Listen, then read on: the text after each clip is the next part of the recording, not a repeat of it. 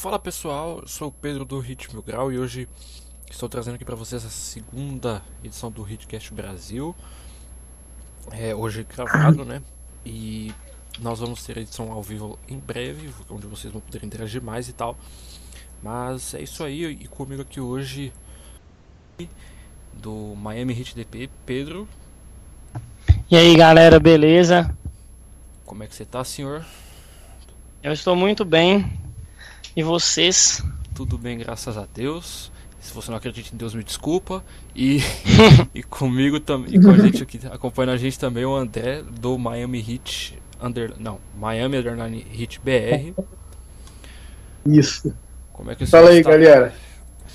Como é que o senhor está? Tô bem, graças a Deus. Graças a John Waiters. E já que você deu a deixa, né?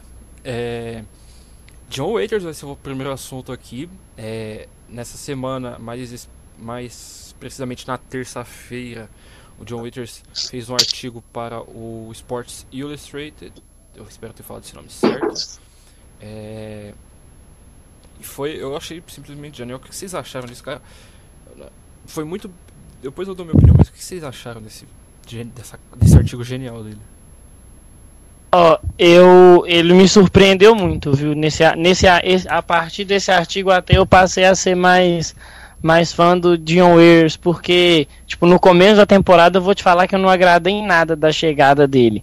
E aí tipo durante a temporada eu passei a gostar, mas tipo depois desse desse artigo aí, tipo vendo a postura dele, vendo a o que ele passou e tudo, e como ele se tá, vem, retratou estar se sentindo no time, eu virei bastante fã do Waiters. E aí, André, o que que você achou? Cara, eu achei sensacional, cara. A história dele é pô, muito maneira, né? Tá ligado? O cara passou por tanta coisa e conseguiu. E nesse negócio que ele falou, que é como ele se sente num time, ele gosta do time, gosta da cidade. E eu passei a ser mais fã dele ainda. Também uma coisa, começo da temporada, xingava ele doidado no, no Twitter. Ele forçava muito, mas depois de um tempo ele parece que ele parou um pouco com isso, né? Ou, quer dizer, nem parou, começou a cair as coisas, né? Começou a dar certo. Então, ainda mais depois desse artigo, foi lindo. Agora virou Deus. Eu, eu, cara, eu, quando eu li a primeira vez ali, tipo, eu li às 10 da manhã, tinha acabado de acordar, tava meio, meio, som, meio balançado de sono. Falei, cara, tipo, a história, a história dele com aquele amigo dele, o. Caramba, como é que é o nome? É. É Rami, Ramik, Remik, né? É, Cara, Ele que era rival dele aí virou amigo. cara, eu achei sensacional e também a, quando ele, a arrogância dele, né? Não é, não é arrogância, não dá pra colocar como arrogância, né? Acho que é confiança, né? A confiança. E, e ele, e ele, cara, do jeito que ele fala, foi muito bem escrito, eu achei principalmente muito bem escrito. Esse, esse texto ele tá traduzido lá na, na página do Miami Heat Mil Grau. Eu, cara, eu falei, putz, sensacional, tipo, o jeito que ele falou pro Duran, do Duran, né? É, você está com medo da gente, né? é. E tipo, o que mais me impressiona ne- ne- lendo esse texto é que você vê que, tipo assim, desde novo, ele. Apesar de todo mundo, ah, o John Waiters, ele é cismado e tudo, mas você vê que ele não fala, ele fala, ah, de onde eu vim a gente tinha que ser confiante, senão nada dava certo. E tipo, ele também se, ele se mostra bastante competitivo. Você vê que ele não estava se sentindo agradável com aquele recorde de metade de temporada do Miami Heat de 11 vitórias e 30 derrotas. Então, tipo assim, dá pra ver que muito, claro, tem o trabalho do Spolstra e do Pat Riley mas, e dos caras do grupo, mas ele também mostrou naquele texto que ele teve um papel também fundamental naquela arrancada nos quase playoffs. Pergunte, agora que você deixa, perguntinha pra vocês dois. Você acha que se o John Waiters não tivesse machucado o Miami Heat, estaria nos playoffs agora? Acho que sim. Eu acho que sim. Teve muito jogo naquela reta final que o Hit, tipo, chegava no, nos minutos finais e aí faltava aquele, tipo, waiters pra mandar aqueles hero balls que ele mandava, tipo, de 3, de 2. Então, tipo assim, fez falta ele na reta final. E, eu acho também, do jeito que ele, que ele falou sobre o- quando ele encontrou com o Pat Riley, eu achei também espetacular. Mostrou que, pra quem ainda dá risada, que a gente, quando a gente fala, não, a cultura do Hit, a Hit Culture, ele falou, quando o Pat Riley falou pra ele, é, é World Class Shape, né, que seria forma mundial, né, é, classe Uhum. mundial. Eu falei, cara, tipo, você não acredita, né? Ele falou, é, essa coisa do hit é um negócio real, né? Que ele falou nesse, nesse, nesse artigo, né? Eu- É, isso, tipo, é, ele mostrou, isso eu também achei bem bacana, essa parada da hit, da hit culture, e que mostrou no artigo, e também a galera que às vezes a gente brinca e tudo, ah, quando a galera fala, ah, in Riley we trust e tudo, então, tipo assim, apesar de alguns erros passados, bem dizer, recente, mas você vê que ele ainda tem aquela posição firme capaz de convencer um jogador e montar um, um projeto que possa ser vencedor, né?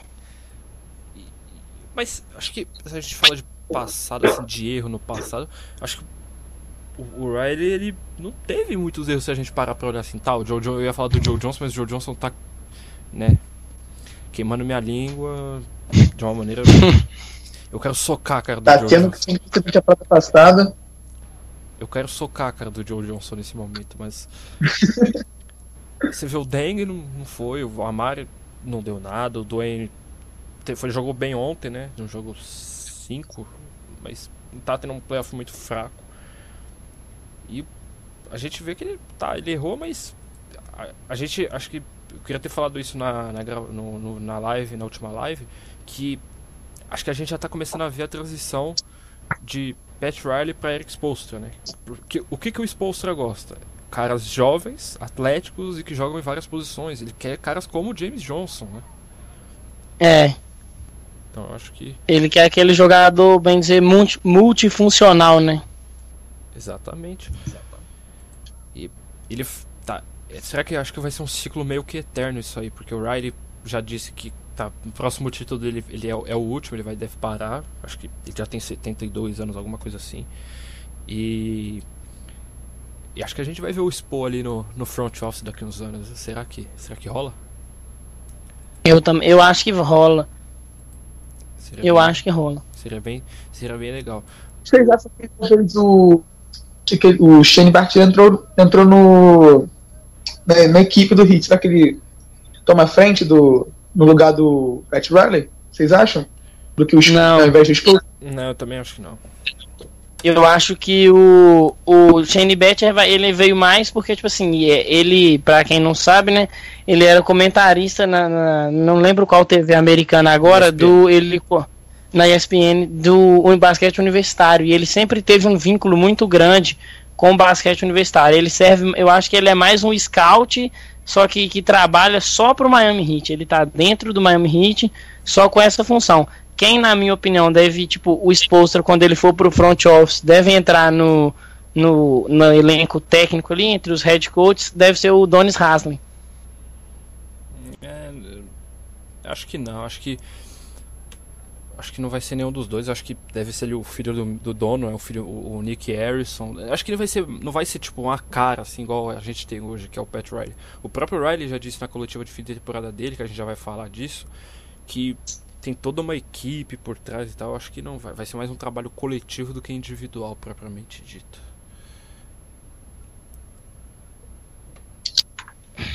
Fa- falando em coletiva do Riley, né? A gente tem que falar disso agora. O naquela coleti- naquela tradicional coletiva que ele sempre dá no final da temporada, que ele sempre vence a coletiva, ele sempre aparece 20 anos mais jovem, sempre o time dele pode ter ganhado 11 jogos da temporada inteira que ele vai ganhar a coletiva. Ele falou assim que va- vamos começar de, de baixo, né, baixo entre aspas. O Justice Winslow, né, que a gente geralmente a, a galera adora queimar ele porque ele não tem arremesso e tal. O que, que vocês acharam que ele, o Riley defendeu totalmente o, o Winslow, falando que ele é, é um mais do que um do que um, um shooter, né, um arremessador, ele é um ele é um jogador. O que, que vocês acharam disso? Vocês estão com o Riley, vocês vão em outra linha? Pode começar aí, André. Cara, eu tô com ele. Eu, particularmente eu gosto muito do Winslow. Eu acho que é um cara que tem do que evoluir.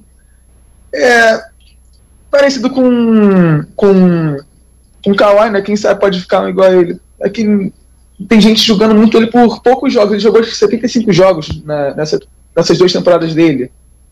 E gente já julga isso ele por, é, julga ele por isso. Eu acho meio errado. Acho que essa temporada agora ele vem melhor. E vai evoluindo cada vez mais. Acho que tende a evoluir cada vez mais ele. E vocês aí, é, acho que Eu também, eu concordo com o Pat Riley, eu acho que assim, o Justin Winslow, ele é mais do que só um jogador defensivo e tipo a galera ficar cobrando, ah, mas ele arremessa mal, tipo, tem, claro que não pode esperar uma vida inteira, mas o desenvolvimento vem, tipo, com o tempo. E eu até mandei no, no grupo pra galera outro dia uma imagem que eu vi num perfil americano do Hit no Instagram, que em 18 jogos nessa temporada, antes do Winslow ter aquela lesão no ombro que deixou ele fora da temporada, ele teve 10 pontos, uma média de 10.9 pontos, 3.7 assistências, 5.2 rebotes, e 1.4 roubos de bola por jogo. Então, tipo assim, você vê que o desenvolvimento já está acontecendo, o desenvolvimento assim ofensivo, porque defensivamente, bem dizer, ele já é completo e defesa é mais tipo esforço do que habilidade, do que técnica. E, tipo assim, um pouco, né? Claro que tem que ter técnica, mas o esforço conta bastante. Agora, no lado ofensivo, já deu para ver tipo, mostras que ele estava desenvolvendo, e igual o Pat Riley falou na coletiva, é, o Winslow começou a temporada com um problema no pulso. Então ele não tinha, não conseguia arremessar tão bem assim por causa do problema. Era na mão do, do arremesso.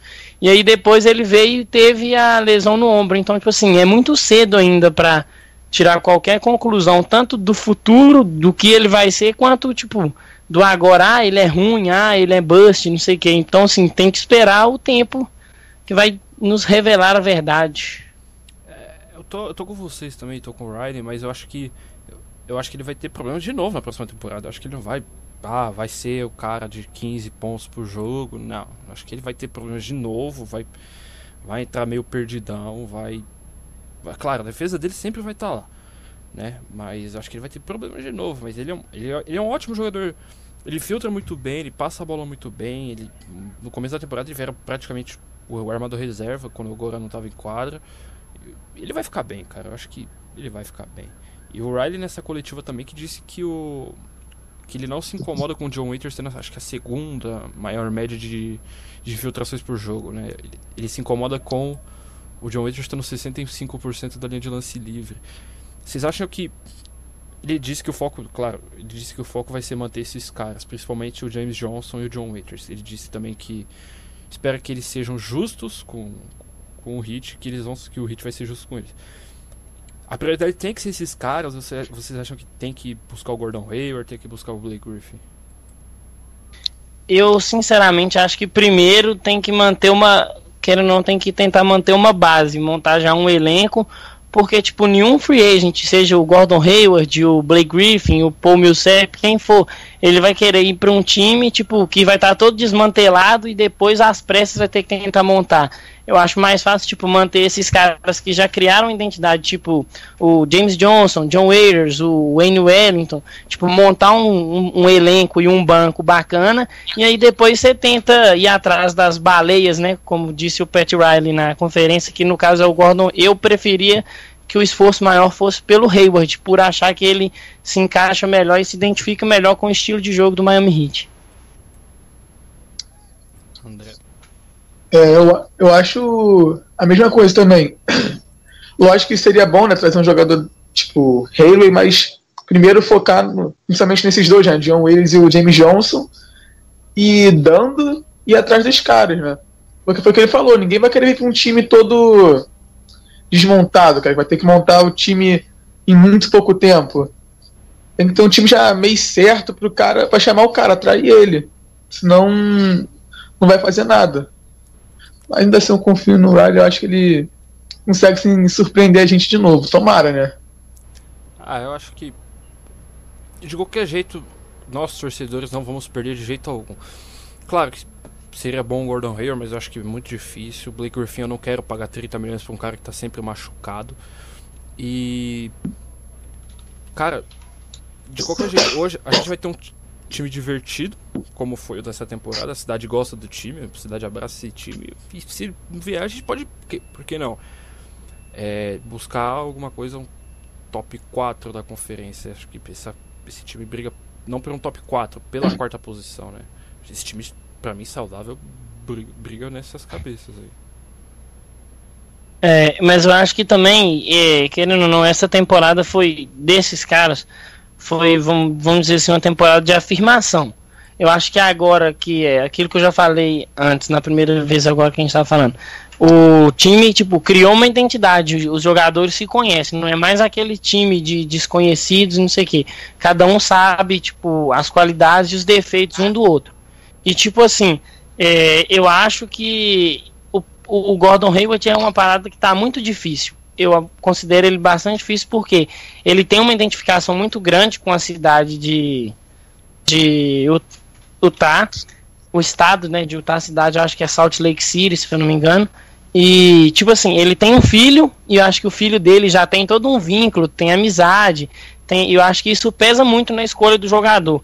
Eu acho que seria mais fácil manter esse elenco, só fazer algumas adições, tipo, algum free agent que, que seja por um preço bom e tem uma, uma qualidade bacana, não precisa de ser um All-Star.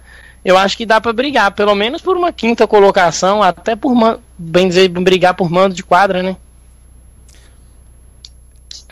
eu tô, eu, eu tô exatamente. Penso desse jeito também. Apesar que. Claro que as baleias seriam ótimas. É que esse time, pra mim, voltando o time que a gente tinha no passado, né? Do, saudável, claro. É, é um time que pode brigar, ameaçar os Cavs na, na Conferência Leste. É, claro, esse, cara seria o Chris Bosh, né? Mas a gente sabe que não, não tem como. Mas eu acho que é um time que dá pra brigar mesmo, voltando, claro, voltando todo mundo, depende muito, né? E ele, vocês aí, agora jogo pra vocês, Griffin ou Hayward? Ha, coisa rápida pra gente pro próximo assunto. Gordon Hayward, eu vou de Gordon Hayward. Gordon É, tem, tem uma galera lá que prefere o Griffin, mas eu não, eu não, eu não entro muito nesse detalhe não. E Teve o pessoal que mandou uma pergunta no Twitter, eu vou jogar para vocês aqui. É, qual é o alvo do hit? A gente já falou que é o Gordon Hayward, né? porque o game, winner, o game winner do John Waiters não está concorrendo. Para quem não sabe, eu vou explicar aqui antes de mais nada.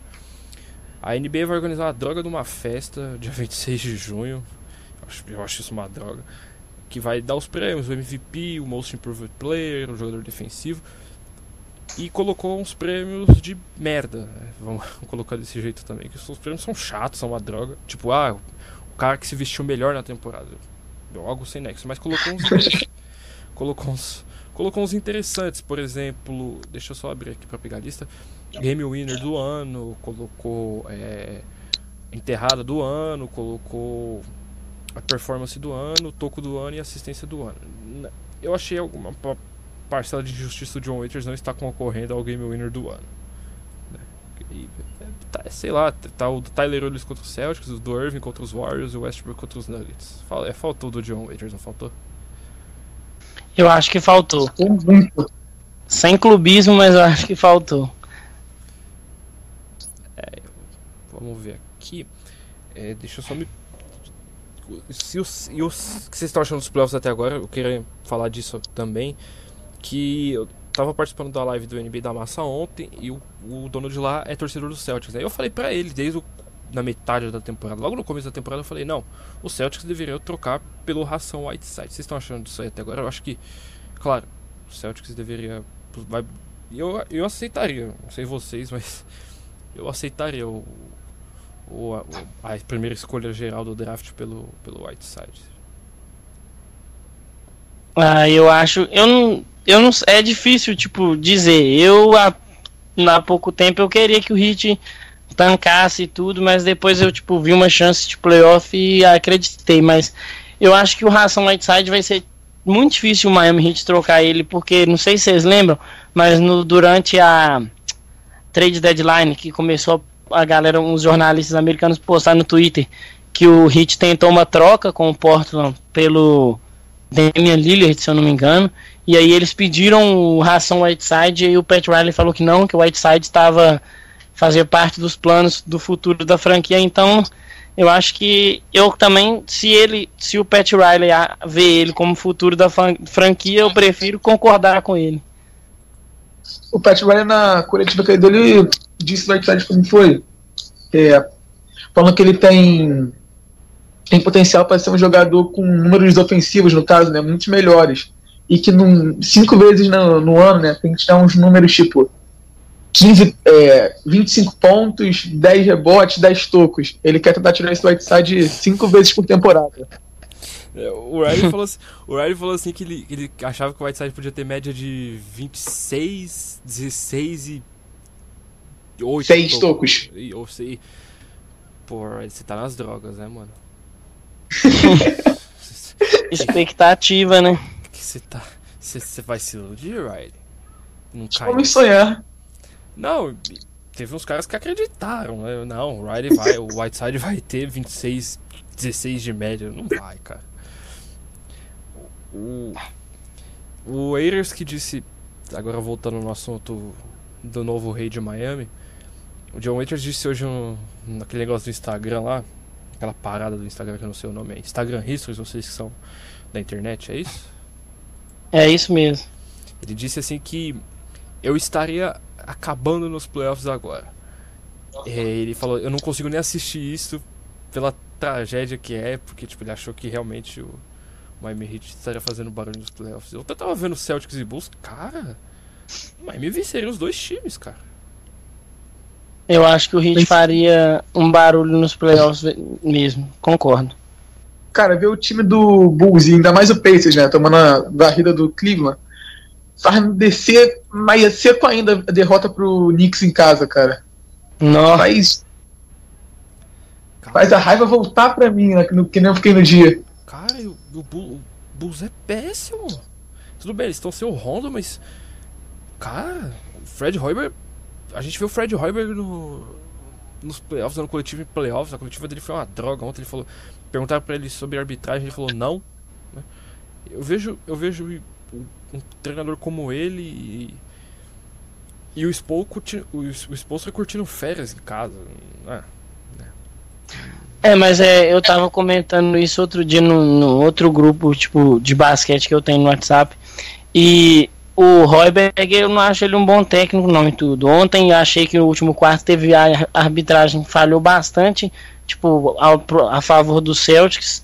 E aí acabou que deixou os jogadores de Chicago Bulls pilhados, os caras começaram a reclamar, foi muita falta técnica, mas tipo, não sei se vocês repararam, mas nos dois primeiros jogos que o Bulls ganhou, o Celtics não conseguia colocar uma rotação que conseguisse marcar para pegar rebotes e marcar o perímetro. Ou eles marcavam o perímetro e deixavam e tipo perdiam os rebotes, ou eles ficavam por conta dos rebotes e, e tomavam no perímetro. E aí o Chicago Bulls foi só aproveitando, tipo, o Mirotic na, naquele nos dois primeiros jogos, ele tipo tava on fire, ele da onde ele chutava do perímetro era sexta e quando eles iam marcar o perímetro, o Robin Lopes tipo dominando o Al Horford com maior facilidade. Cara, é, eu perdi totalmente o raciocínio, mas. o, o, é uma. É uma tortura pro torcedor do Miami Heat esse playoff está sendo até agora. A gente tá vendo o Joe Johnson jogar bem pro Utah, pelo Utah Jazz. A gente tá vendo o Gerald Green ser titular em playoff. E a gente Gerald Green. Gerald Green. É, você achou. Você não sabia que ele tava no Celtics? Eu também não sabia, acho que todo mundo. Eu sabia, eu sabia. Eu sabia, mas eu não lembrava, né? E a gente. E o é, eu tinha esquecido também. E o Dwayne Wade com quase um triple-double ontem. O Dwayne Wade que em 127 jogos de playoff pelo Heat não teve um triple-double sequer. Em playoff. tortura, cara. Uma coisa que eu fico, que eu fico meio puto com o Wade, o Wade que ele tem estado muito bem de três, cara. No Heat ele mal tentava, tá ligado? Eu acho é. que ia ser mais fazendo isso no Heat ia melhorar muito o time, cara. Tentou só contra o Hornets naquele jogo 6 de. Só no jogo 6, né? Que o jogo 7 eu, não, eu lembro que eu não vi. O jogo 6 foi aquele que ele fez aquelas duas cestas de três, nenhuma ele até tipo discutiu com o torcedor do Charlotte Hornets. Isso. Aquilo ali foi lindo. Mas no jogo, mas no jogo 7 ele, ele foi bem também. Ele, no, no, jogo 7 não, no, na outra série contra os Raptors. Ele foi bem também. É. Ah, teve um jogo que ele fez 40 pontos, né? Que foi o que o Whiteside se machucou. Isso, foi o jogo 3 foi acho que 38 ou 39 pontos, não chegou a ser 40 não. E a gente. E outra coisa que é interessante a gente falar também é que os caras longe dos Wayne Wade estão rendendo, né? A gente viu o Joe Johnson, a gente viu o Goran, o Goran Dragic. Acho que o Dwayne Wade tem alguma coisa, né? É, não é possível. Acho que se, se ele sair de Chicago na pós-temporada, o Jimmy Butler vai fazer 40 pontos por jogo. Pô. Possível. O, Dragic, o Dragic, eu lembro que a gente, eu falava no, às vezes no grupo do Hit, eu lembro quando o Wade estava no Hit ainda, teve um jogo Minnesota Timberwolves e Miami Heat que o Wade não jogou. E tipo, foi uma da, acho que foi uma antes do Wade sair, foi uma das melhores partidas do do, do Dragic, porque o Wade tipo por a idade dele já ter chegado, hoje ele não é mais aquele do Wade The Flash de antigamente e tudo. Então ele cadencia mais a posse, fica aquela bola aquele no isolation, tenta uma infiltração, não dá, ele volta. Com o time com o Goran Andrade, não, é aquele time correria, tipo, vai pro ataque, movimentação rápida. E eu acho que o, o Dragic é esse estilo de jogador. E acaba, quando o Wade estava no time, o Wade prendia isso dele, entendeu? Por isso que eu acho que ele destacou bem mais. Agora o Joe Johnson, eu não sei nem o que dizer. O Joe Johnson, lamentável. O Joe Johnson ele entra no meu nível de decepção com o Jermaine O'Neal. Não sei se vocês lembram, contra o Celtics em 2009, o Jermaine O'Neal chutou. Acho que foi 2009, se eu não me engano. Foi 2009 foi 2010. Um cara de 2,30 m chutando 28% em uma série de playoffs. É, é lamentável. Totalmente lamentável. o, outra coisa que perguntaram aqui pra gente também no Twitter, quem a gente acha que deve sair na próxima temporada. O que, que vocês acham aí? Se falaram Eu acho Rob, que se falaram Mac quem... clichê, né? Eu acho que quem vai sair é o Willie Reed. Eu acho que ele não fica no Miami Heat. Tô com você. Também tô com você. Eu acho que é alguns, é, alguns caras eu acho que não ficam. Acho que o Reed não fica, eu acho que o Babbitt não fica. O Mac Roberts, podem esquecer, ele fica. Fica. lembro isso não, lembro não. Ele tem, ele tem um player option, cara. O contrato dele é tão bom que ele tem um player é. option. o Babbitt, eu ia até falar isso aqui. Eu acho que, assim, dependendo das movimentações, tipo draft e, e free agents, eu, eu tava pensando nisso outro dia. Eu acho que ele não. Não que ele, ele. Não foi, vamos dizer assim. Ele não foi bom, mas ele também não foi horrível. Ele foi nulo, tipo, mediano. Não, não, é, não atrapalhou nem, nem ajudou. Então, tipo assim, eu acho que ele é o tipo de jogador descartável, entendeu? Eu, eu, eu acho que o Bebe tinha. falar, né? no, no começo da temporada, ele era um dos caras que eu mais tava. achava que daria certo no hit. E o James Johnson também é um dos caras que não daria certo. Tipo, minha. No começo, né? Antes de começar a temporada, quando eu vi que a gente tava contratando. Porque o Babbitt eu lembro. Pô, tem cara acertando bastante bola de três lá no New Orleans Pelicans. Eu falei, pô, vai ser maior ajuda pro time. Pra que pensou isso, né? Cara, a minha aposta de pré-temporada era o Derek Williams. Essa, a minha também. Eu achava não, o Derek Williams ia ser o cara. Eu achei que o Derek Williams ia ter o ano que o James Johnson teve. Eu lembro que até em alguns jogos o Spolstra, tipo, no começo não colocava ele, e eu falava assim, tipo, meu Deus, mano, você tá colocando o Babbitt de, de ala 4 e tem o Derek Williams, usa o cara. E aí, tipo, depois ele foi e saiu, mas você, não sei se vocês têm acompanhado ele de vez em quando no Cavs. Ele tem jogado bem, cara. Tipo, entra, colabora na defesa, faz umas cestas no ataque. Eu acho que faltou oportunidade para ele no Miami Heat. Ah, não. Eu não acho não. O Derek Williams é péssimo. Não acho não. Eu, sinceramente acho que o Derek Williams é péssimo.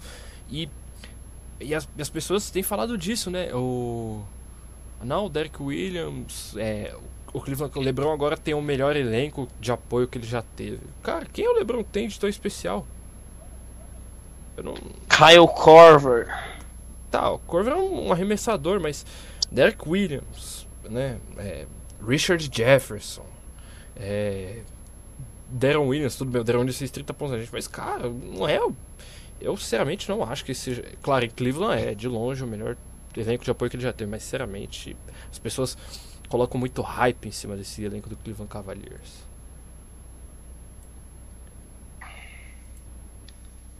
Vamos falar de. Bom, acho que temos chegando a meia hora aí, começou um teste, né? Mas eu não vou terminar agora não. Deu a impressão que eu ia terminar, mas não, não vou terminar agora. O que, que vocês acham do draft aí? Né? O draft está chegando. Não, não tá. É em junho só e tal, mas. Vocês é 22 de junho, é 22 e 23. Hum, boa pergunta, hein? Acho que é 22. Deixa eu até. Não lembrava agora. Só pra não falar besteira. É, é, é, é 22 de junho. 22 de ah, junho. Eu. A minha expectativa quanto ao, ao, draft é que o Miami Heat vá atrás de um jogador na posição de ala pivô. Tipo, eu vejo muito, eu vi muitos mocks apontando é, o Justin Patton, acho que de Wake Forest, se eu não me engano. Vi alguns mocks que apontam o Isaiah Hartenstein do Zalgiris Kaunas. Meu Deus, não. E, e tipo, não sei quem postou no Twitter uma vez, um tempo atrás, e eu fui procurar também, alguns jornalistas americanos estavam falando que o Miami Heat está com o pensamento de caso chegar na escolha do Heat e o Harry Giles de Duke ainda esteja sobrando, ele deve ser a escolha do Heat, porque o Heat, tipo, tem uma, tem uma cultura com relação a, a atletas de Duke, tipo, Josh McRoberts, é, Luol Deng, é, Winslow. Winslow, o Shane Batcher e o Mike Harrison, que é o dono do Miami Heat, ele é torcedor assíduo de Duke. Então, tipo assim, eu acho que se ele tiver a oportunidade de draftar o Harry Giles, ele vai draftar. É, eu acho que ele sobra. Ele se contundiu, né? A média ponto deles é 3.6. Jogou muito pouco, né? Pelo que eu sei, eu não, eu não acompanhei muito a temporada. Mas pelo que eu escutei. É, ele, e ele, ele jogou pouco, porque se eu não me, ele teve uma lesão antes de começar a temporada e depois com a temporada em andamento, se eu não me engano, ele teve outra lesão, não sei, mas ele jogou bem pouco. Tem também o TJ Leaf de UCLA. É, é, acho, que, acho que o Giles seria o tipo de jogador que o Miami Heat gosta de correr o risco. O Ryder, ele, é. foi, ele foi jogo, ele foi agora só falando, ele gosta de senior, né, a gente sabe. Ele foi ver o jogo de Sindarius Thornwell de South Carolina, né? Ele foi ver o, Caleb, o Caleb Swainan de Purdue, só que esse, o, o, Caleb ele só saiu na segunda rodada por alguns mocks. Eu acho que um jogador pra gente ficar de olho é o Terence Ferguson, tá? Ele tava jogando na Austrália, é, é um jogador pra gente ficar de olho, eu tava vendo ele hoje, né? Então, é um jogador pra gente ficar de olho, porque, claro, o Miami tem o Josh Richardson, tem o John Waiters, mas você sabe lá o que o, que o Pat Riley pensa, o que o Pat Riley pensa que eu acho que Miami vai mais pra tendência de escolher o melhor jogador disponível do que escolher um cara de posição. Por posição. Eu também, é, pode ser mesmo. Porque tanto na coletiva Vou até dele, abrir. Que na coletiva dele ele Vou falou que, que, ele ficou feliz que ele não teve uma, seis, sete primeiras escolhas, que os sete primeiros jogadores nos mocks são todos armadores. Ele falou que ah, a gente não precisa de um, né? Então, esqueçam o Goran Andrade trocado. Eu acho que trocado, depois, é. Acho que depois dessa temporada ninguém mais quer, né? Acho que não. Eu tô abrindo alguns mock drafts aqui só pra dar uma olhada. É. No, no draft do Tankaton, o Miami Heat estaria, estaria indo de Isaiah Hartenstein. Jesus Christ, não. eu acho que a galera não deve conhecer muito, mas eu, eu estive conversando com o Gabriel, que, que cobre o Eurobasket, alguém já deve ter ouvido falar, ele escrevia no Timeout ele tava me falando sobre o o Hartenstein, porque ele é torcedor dos Algiris Kaunas. E tipo, ele falou que ele é um stretch for, tipo, um ala aberto. Só que às vezes ele tipo peca na, na escolha dos arremessos e ele tipo não é aquele tipo de jogador que você vai ver ele envolver os companheiros, entendeu? Ele é um tanto quanto individualista às vezes. É, acho que o TJ Leaf é uma, uma opção que eu acho que faz sentido.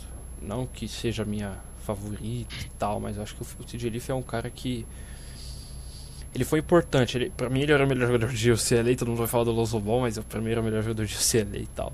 Mas quem sabe, quem sabe, estou deixando a possibilidade em aberto. Que a NBA não dá uma ajudinha pra gente na loteria, né? É. Eu tô vendo aqui também o Draft Express. Não tem nem como. Mas acho, cara, se o Hit pegar uma escolha top 3, eles iriam trocar. Ah, acho que escolha top 3 o Miami Heat iria trocar. Porque, tipo, só se fosse, sei lá, de Jason Teron ou de Josh Jackson, que são ala 3. Pra, tipo, mas eu acho que não ia gastar uma escolha top 3, por exemplo, para o cara ser reserva do Winslow ou ser reserva de um outro jogador. É, se, tipo, por exemplo, o Miami tem a primeira escolha, sabe Deus que vai acontecer com a nossa 0,5% de chance na loteria. Eu acho que o, Miami, o Pat Riley né, não ia comprar muito essa ideia de escolher tipo Markel Fultz, não. Hum, por mais que né, eu seja suspeito para falar, eu sou fã do Markel Fultz, sou fã do basquetebol dele, mas eu acho que o Pat Riley não ia comprar. Por exemplo, aí ele já coloca na mesa assim, ah, Pacers, alô Pacers, a gente troca para vocês o, a primeira escolha do draft, sei lá, um Tyler Johnson pelo Paul George. Claro que acho que o salário não bate e tal, mas acho que seria algo que o Pat Riley faria. É, pode ser. Acho que, tipo, é muito difícil. Eu acho que é muito difícil o Miami Heat ter uma posição, tipo, top, sei lá, top 7 no, no nesse draft. Mas dependendo se, se, igual você falou, se nesses 0,5% a gente tem uma escolha, tipo, alta, uma escolha, por exemplo, a primeira escolha, eu acho que o Pat Riley pode ser que ele surpreenda e vá de marcar o Fultz para poder usar ele já pensando no futuro e tudo. Mas como é uma coisa bem distante, eu acho que ele a gente já tinha que focar mesmo é nos naquela galerinha ali que John Collins, igual eu tô vendo aqui, essa galera que não tem tanto destaque assim, que é mais ali do 14, 13 para baixo. E o Riley disse na coletiva dele também que, que o talento do 7 para o 16 às vezes poderia ser maior do que uns caras que queriam sair na loteria. Não, pro 14, 13 por 20 ia ser melhor do que uns caras que querem sair tipo em 7, em 7 para 12, 14, 13. Pode ser algo aí também pra gente ficar de olho, viu? Que o Riley, o Hit ele tá com. Ele gosta de tirar uns estilos aí, né? A gente já viu isso em algumas vezes. A gente já viu o Josh Richardson, a gente já viu uns, achar uns caras na D-League. É. Então acho que pode ser isso. Eu tava vendo aqui no Draft Express, o Miami Heat, aqui de acordo com o mock deles, na, tá na 14 escolha. A gente estaria indo de Justin Jackson, SF campeão com North Carolina. É, foi Júnior lá, né? Ele, Júnior de North Carolina. É. É. Mas é, ainda acho que o Justin Jackson ele vai sair mais embaixo. Acho que ele não, não ele não fez uma, uma impressão boa assim, pelo menos para mim, claro. Mas eu acho que ele não vai sair tão alto assim não. Claro que o Riley acho que, eu acho que eu acho que vai ser um time que vai surpreender. A gente vai estudar, claro, esses ranges de tipo de John Collins, o Zé Collins vai sair antes, provavelmente, né? Mas a gente vai estudar esses caras como é, Hartenstein, o TJ Leaf, o Ferguson, o Luke Kenner de Duke, o Josh Hart, o Giles. E a, o, o Hit vai dar uma surpreendida aí, viu? Eu tô, é, a gente pode ter uma surpresa igual no, tipo, no draft do Winslow, a gente tava, tipo, estudando Kelly Oubre Jr., é, Devin Booker, é, Stanley Johnson, tipo, pensando, ah, o Winslow vai sair lá no alto. Só que, tipo, às vezes pode acontecer de chegar no combine algum jogador que a gente, tipo, acha que vai sair mais alto e ele começa de repente cair e cai no colo do hit. Claro que é um, a sorte seria muito grande, a gente teria que ter muita sorte para isso acontecer de novo. Mas eu acho que é uma coisa também a se pensar. Já foi com, com o Napier, né? Era cotado ser mais, é, mais acima do que quando o Hit pegou, e o Winslow. Foram os dois. Ou, é. É. O Winslow, o Winslow Sei não, tá certo, tá O Winslow em muitos mocks daquela época lá saiu de top 5, né? Era, sair pro Kings, sair pros Knicks. Realmente, né? Bom, é isso aí. Acho que alguém quer adicionar mais alguma coisa aí. Não, acho que não. Podemos encerrar. Ficou, ficou mais curtinho, se ninguém acha que eu, eu, por exemplo, se alguém faz um podcast com uma hora falando, eu não ia gostar muito. Então, ficou mais curtinho, 40 minutos. Agradecer aos senhores aqui, primeiramente o André do Miami Underline Hit BR. O perfil dele vai estar na descrição. Valeu vocês pelo convite. Valeu, André. E agradecer ao Pedro. Eu vou colocar o perfil pessoal dele para dar uma moral para ele, se ele deixar. Pode, tranquilo. Opa. Do Pedro do Miami Hit DP e do. E o do perfil pessoal dele vão estar na descrição aí também. O Hit Mil Grau que sou eu, o Pedro. Também. Putz, agora ferrou, né? Agora confunde tudo. Agora confunde todo mundo. Nosso, meu perfil vai tá aí na descrição também, o Hit Mil Grau e opa, e a nossa página, a carta do John, a carta não, o artigo do John Waiters traduzido está lá. E chegamos a 1400 likes também, agradecer a todo mundo aí. Próxima edição será ao vivo, Não sei quando, ainda a gente vai programar aí, mas será ao vivo a próxima edição.